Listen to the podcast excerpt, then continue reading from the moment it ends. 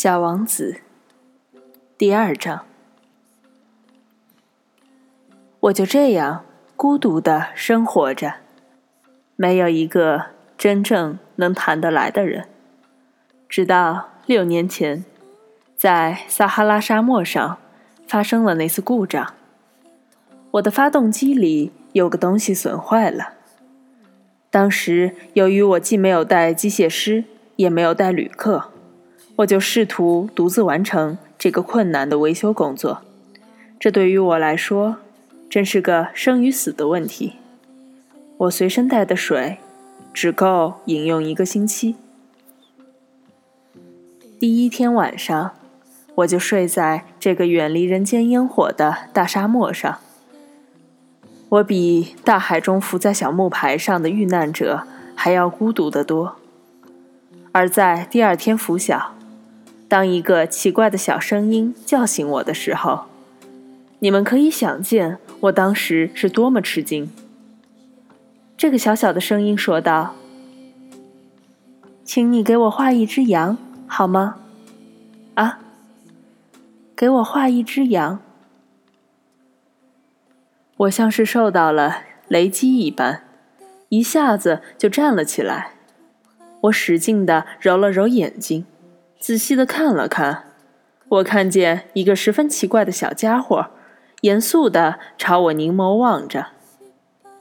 这是后来我给他画出来的最好的一幅画像。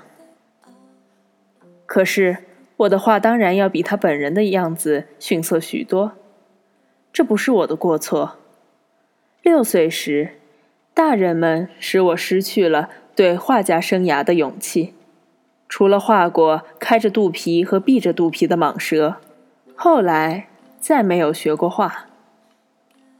我惊奇地睁大眼睛，看着这个突然出现的小家伙。你们不要忘记，我当时还处在远离人间烟火千里之外的地方，而这个小家伙给我的印象是，他既不像是迷了路的样子。也没有半点疲乏、饥渴、惧怕的神情，他丝毫不像是一个迷失在荒无人烟的大沙漠中的孩子。当我惊讶之中，终于又能说出话的时候，对他说：“哎，你在这儿干什么？”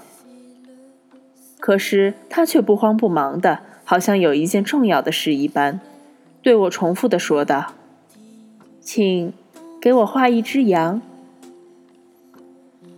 当一种神秘的东西把你镇住时，你是不敢不听从它的支配的。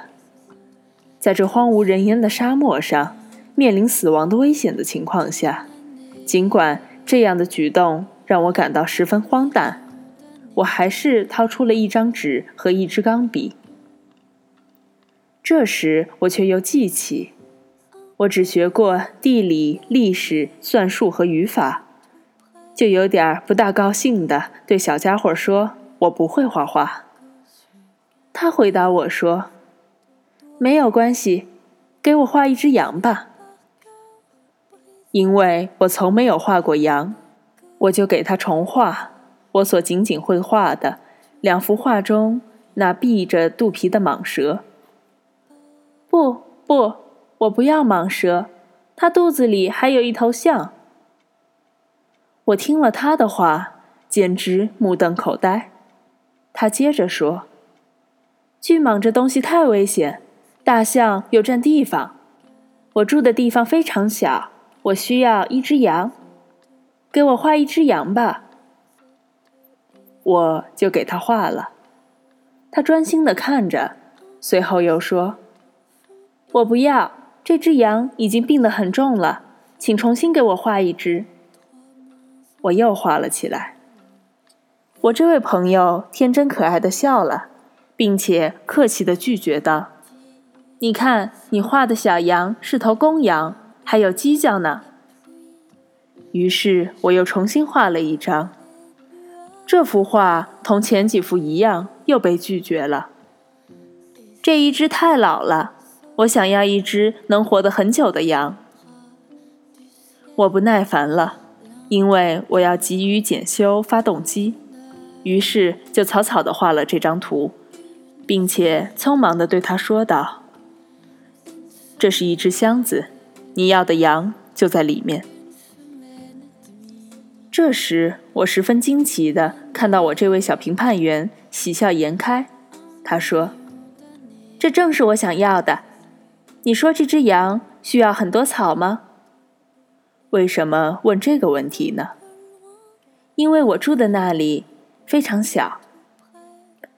我给你画的是一只很小的小羊，地方小也够喂养它的。”他把脑袋靠近这张画。并不像你说的那么小，瞧，他睡着了。就这样，我认识了小王子。你好，这里是 FM 九幺七零三六，我是林旭。